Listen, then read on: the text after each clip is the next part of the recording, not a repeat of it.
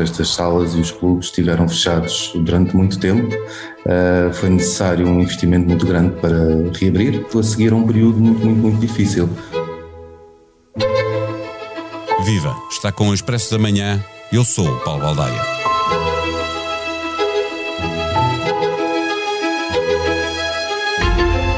A cultura foi dos setores mais afetados pela pandemia em 2020, em 2021 e temos de esperar para ver como vai ser em 2022. O setor representava, antes da pandemia, 7,6 milhões de empregos na União Europeia e registrou quebras de 30% no volume de negócios em 2020 relativamente ao ano de 2019, ou seja, perdeu cerca de 200 mil milhões de euros, basicamente o equivalente ao PIB anual de Portugal. Os números são de um estudo da Ernest Young, divulgado em janeiro deste ano. As contas não estão feitas para 2021, os números serão melhores que 2020, mas a crise continua profunda. Com o público afastado muito tempo da frente dos palcos e com regras que têm inviabilizado os grandes festivais, o próximo ano pode ainda não ser o de regresso à normalidade na relação dos artistas com o seu público.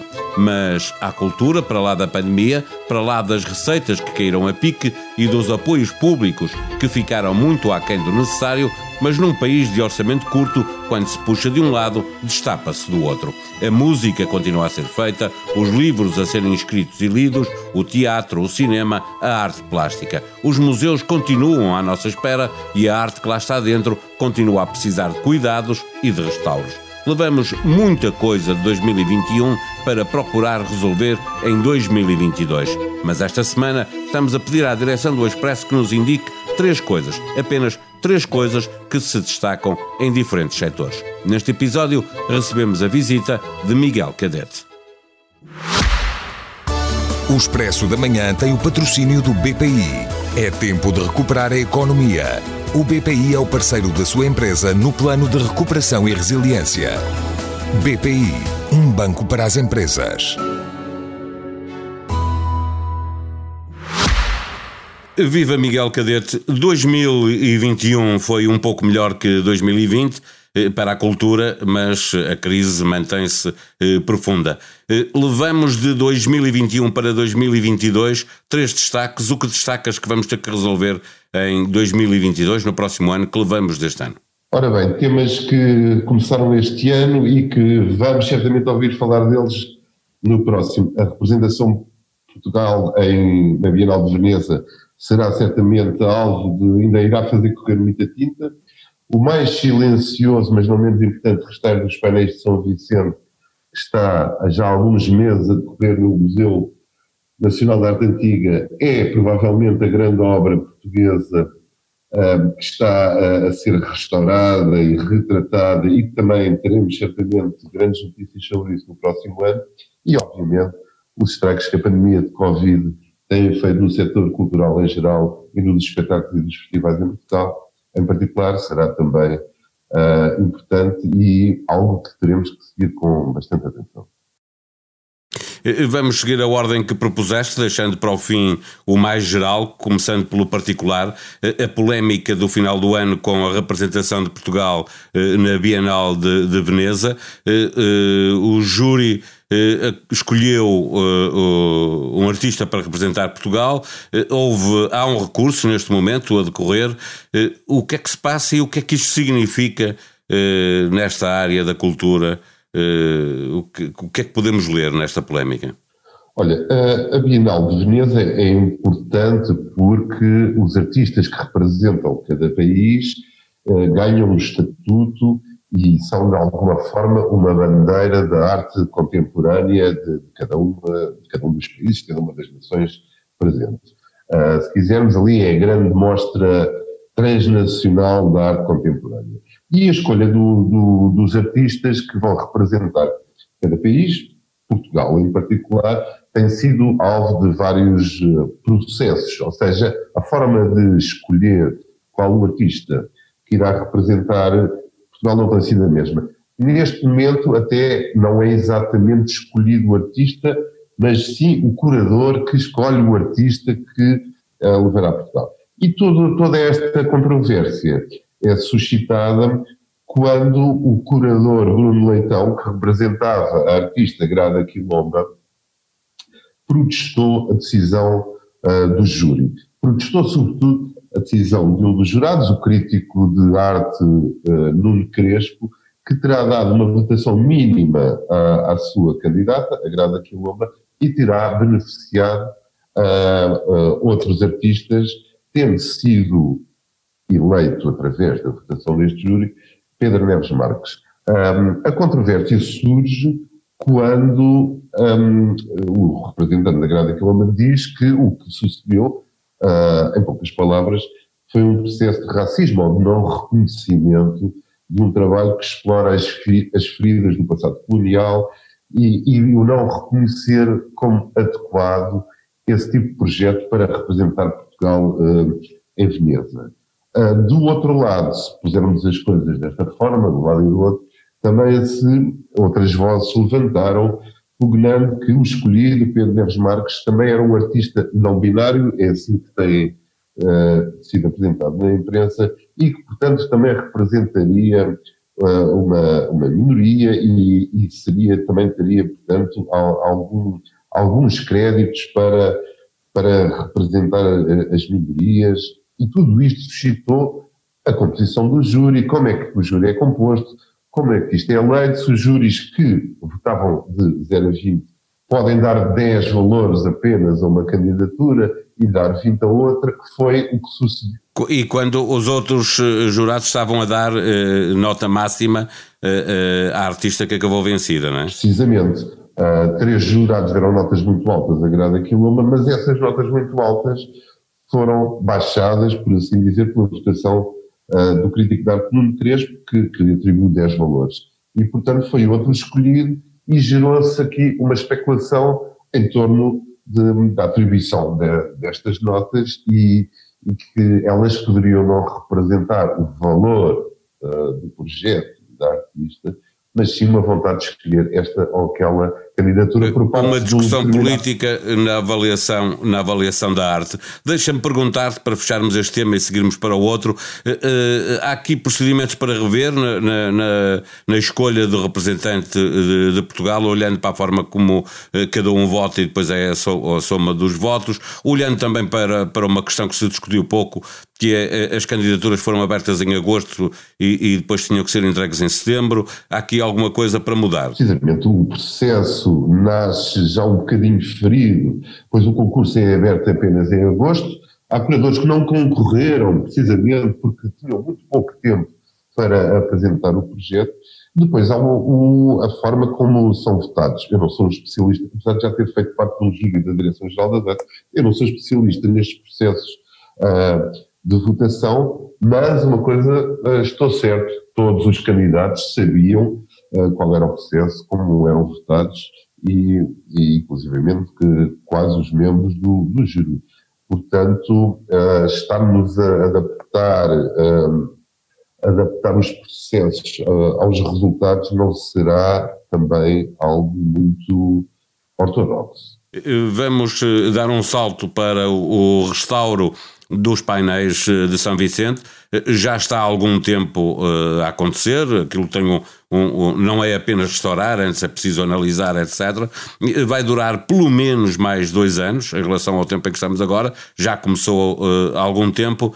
Uh, o que é que se sabe do que já foi feito e o que é que se espera que aconteça nos próximos tempos? Paulo, os painéis são consensualmente a obra de arte mais valiosa que está em Portugal uh, em traços muito largos, é um retrato de 60 figuras uh, que tem gerado controvérsia. Há mais de 1.500 textos produzidos acerca de, dos painéis de São Vicente, desde que eles foram expostos em 1910, na inauguração do Museu Nacional de Arte Antiga, que tem gerado uma enorme controvérsia, apesar de, na verdade, não saber quem são aquelas pessoas, uh, o que representam e até existirem dúvidas de quem os pintou e quando.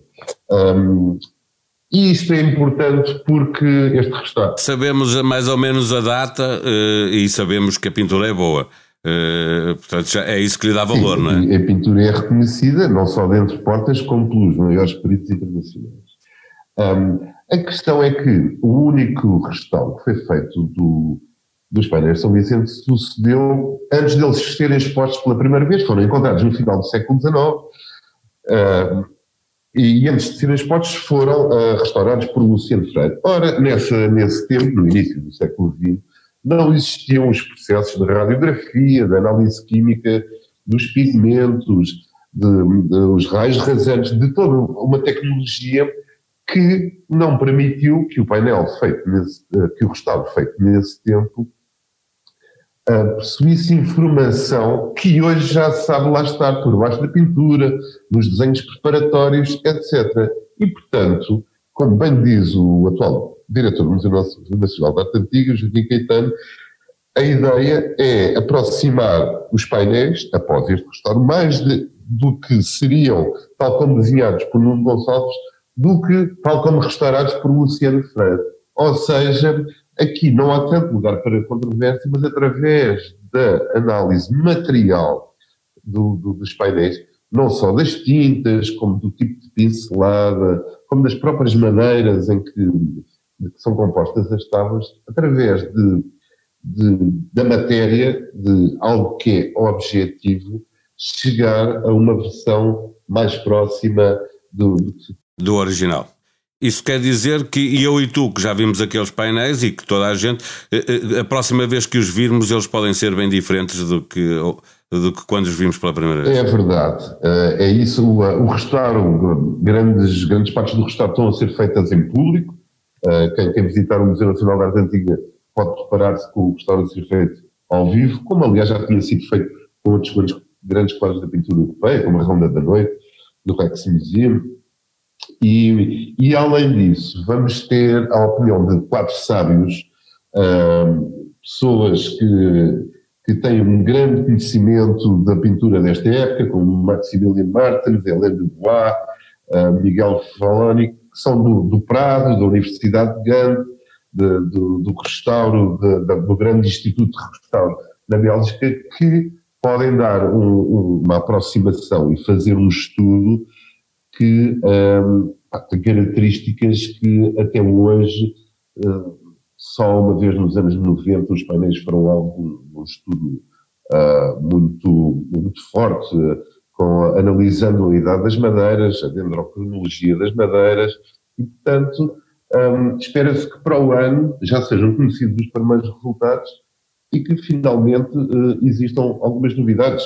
Um, o Expresso já publicou que parte do, das vestes de, daquele que dizem ser São Vicente, que está identificado como São Vicente, poderiam ter sido pintadas em azul ultramarino e não naquele vermelho que todos nós conhecemos. Portanto, é, e isso pode dar aso, obviamente, a novas interpretações e se calhar a mais controvérsia.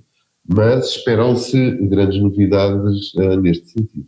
Finalmente, para fecharmos esta conversa, eh, a cultura, eh, os espetáculos, eh, mais exatamente, há já quase dois anos que sofrem com ausência de público, ou o público, quando está, é muito controlado, isso tem inviabilizado os grandes festivais, mas não são só os festivais, é o teatro, é o cinema, são os diferentes espetáculos de palco a expectativa de que eh, o próximo ano possa ser um regresso à normalidade ou essa expectativa já esmoreceu com o que está a acontecer? Uh, pois, uh, eu, eu creio que começam a crescer algumas dúvidas e além daquilo que nós uh, recebemos automaticamente de que os artistas, os, os, artistas, sejam eles da música, do, do teatro do cinema, os técnicos, todas essas pessoas estão a ficar sem ocupação, eu temo que as próprias estruturas, as empresas que são responsáveis pela, pela montagem de, de, todo esse tipo de eventos e de,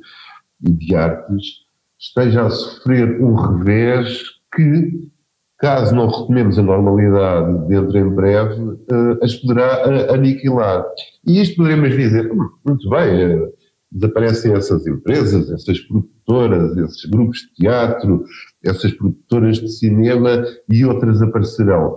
Uh, sim e não, porque uh, aqui há, há, uma história, há um saber acumulado um, que, que, inevitavelmente seria perder e, e, se Portugal não está na vanguarda das grandes indústrias do entretenimento, Uh, o certo é que também já foram dados grandes passos uh, nos últimos anos que permitiram uma evolução que, que, podemos estar perto de estar a deitar a perder e, e, e realmente transformar uh, estas indústrias numa coisa ainda bastante mais rarefeita.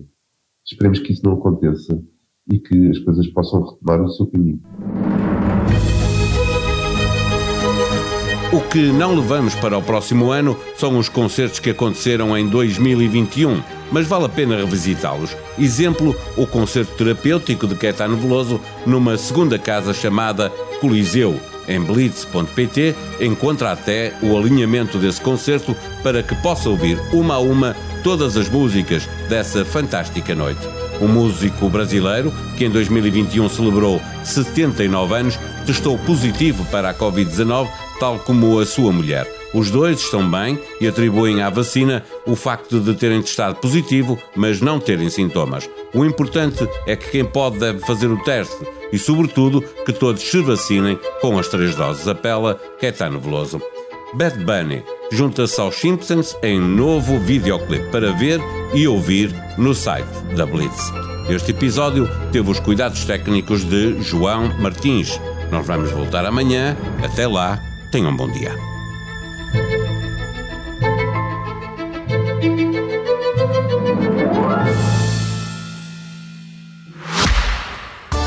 Expresso da Manhã tem o patrocínio do BPI.